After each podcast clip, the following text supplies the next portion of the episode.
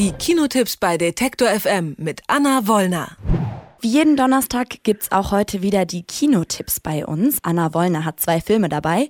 Einmal die Fortsetzung des Harry Potter Spin-offs Fantastische Tierwesen. Grindelwalds Verbrechen heißt der neue Film.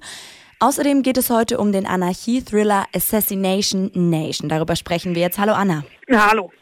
Der zweite Teil von Fantastische Tierwesen, der kommt jetzt also endlich in die deutschen Kinos. Worum geht's denn diesmal? Ja, das ist eine gute Frage, die ich mir nach zwei Stunden Film dann auch irgendwie mal gestellt habe und für mich tatsächlich nicht beantworten konnte. Natürlich nimmt der Film uns mit hinein in die 20er Jahre, um genau zu sein, nach 1927 nach New York und alle die Fantastische Tierwesen, wo sie zu finden sind, gesehen haben, wissen natürlich, dass Grindelwald damals verhaftet wurde, nur um jetzt direkt in der ersten Szene spektakulär bei einer Kutschenfahrt, einer fliegenden Kutschenfahrt über New York auszubrechen und dann nimmt der Film sehr, sehr viele Handlungsstränge auf, sehr, sehr viele Charaktere. Es gibt natürlich neben Johnny Depp als Grindelwald wieder ein Wiedersehen mit Newt Scamander, gespielt von Eddie Redmayne, der vom jungen Albus Dumbledore, gespielt von Jude Law, beauftragt wird, Grindelwald zu finden und zu stellen und zu verhindern, dass der eben in Paris eine neue Armee aufbaut, denn er will natürlich die Herrschaft aller Zauberer und aller Muggel an sich reißen.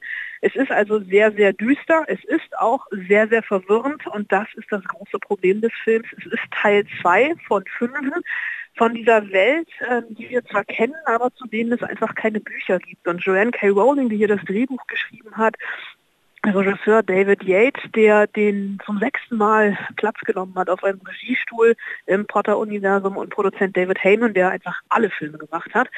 Die vergaloppieren sich hier so ein bisschen in den Details, so dass bei mir am Ende vor allem sehr, sehr große Fragezeichen standen. Okay, also viel Verwirrung. Viele Harry Potter-Fans, die haben sich ja schon im Vorfeld über einige Aspekte aufgeregt, die im Film vorkommen oder eben nicht vorkommen sollten. Zum Beispiel darüber, dass im Film womöglich nicht eindeutig genug dargestellt wird, dass Dumbledore homosexuell ist. War die ganze Aufregung berechtigt, deiner Meinung nach?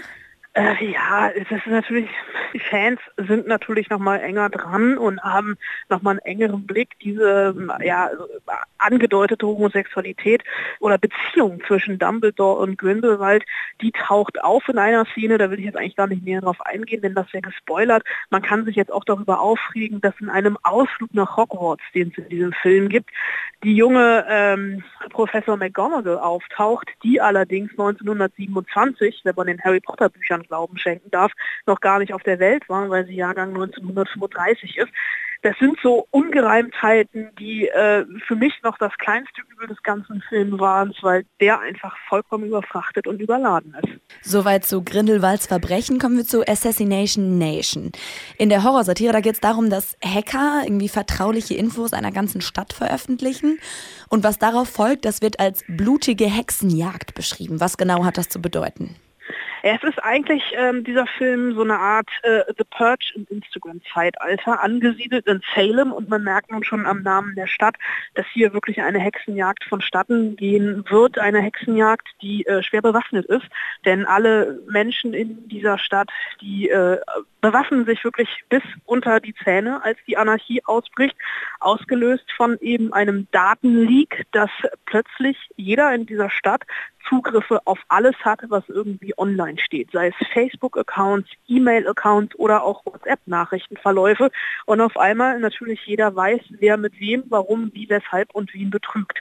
Und im Zentrum steht eine, ein junges Mädel, die eigentlich eine ganz normale Schülerin war, so ein bisschen die, die Influencerin der Stadt, die eben angeblich für diesen Hack verantwortlich sein soll. Und die Männer dieser Stadt beginnen dann wirklich diese Hexenjagd und der Mob treibt mehr oder weniger die Mädchen, die Teenager in diesem Film wie die äh, Sau durchs Dorf. Und das ist, darauf weist der Film schon in den ersten Minuten mit Triggerwarnungen hin, sehr, sehr brutal und sehr, sehr krass, was da wirklich passiert. Aber, und das ist das Bittere daran, gar nicht so unrealistisch. Du hast es gerade gesagt, diese Triggerwarnung. Es wurde ja auch im Vorfeld viel über die Altersfreigabe von dem Film gestritten. In den USA musste der geschnitten erscheinen. In Deutschland läuft er jetzt aber ab heute ungeschnitten und mit FSK 16. Was denkst du dazu? Wem würdest du diesen Film empfehlen, sich anzuschauen oder wem auch nicht? Na, die FSK 16 ist ja vielleicht dann doch ein bisschen tief angesiedelt, eine FSK 18, äh, weiß ich aber ehrlich zu sein gar nicht, ob es in Deutschland noch gibt. Es ist schon sehr, sehr heftig. Also es gibt wirklich Momente, in denen ich weggeguckt habe, weil hier äh, auf bestialische Art und Weise wirklich gemordet wird und bei vollem Bewusstsein. Und das auf der Leinwand zu sehen, eben mit diesem realistischen Anstrich, den der Film hat. Ja, auf der einen Seite kann man natürlich sagen, das ist absoluter Trash, auf der anderen Seite lässt sich aber doch so ein bisschen so ein feministisches Manifest daraus lesen, weil Frauen und junge Mädchen einfach motiviert werden, ähm, sich nicht alles gefallen zu lassen und natürlich zurückzuschlagen, beziehungsweise in dem Fall zurückzuschießen.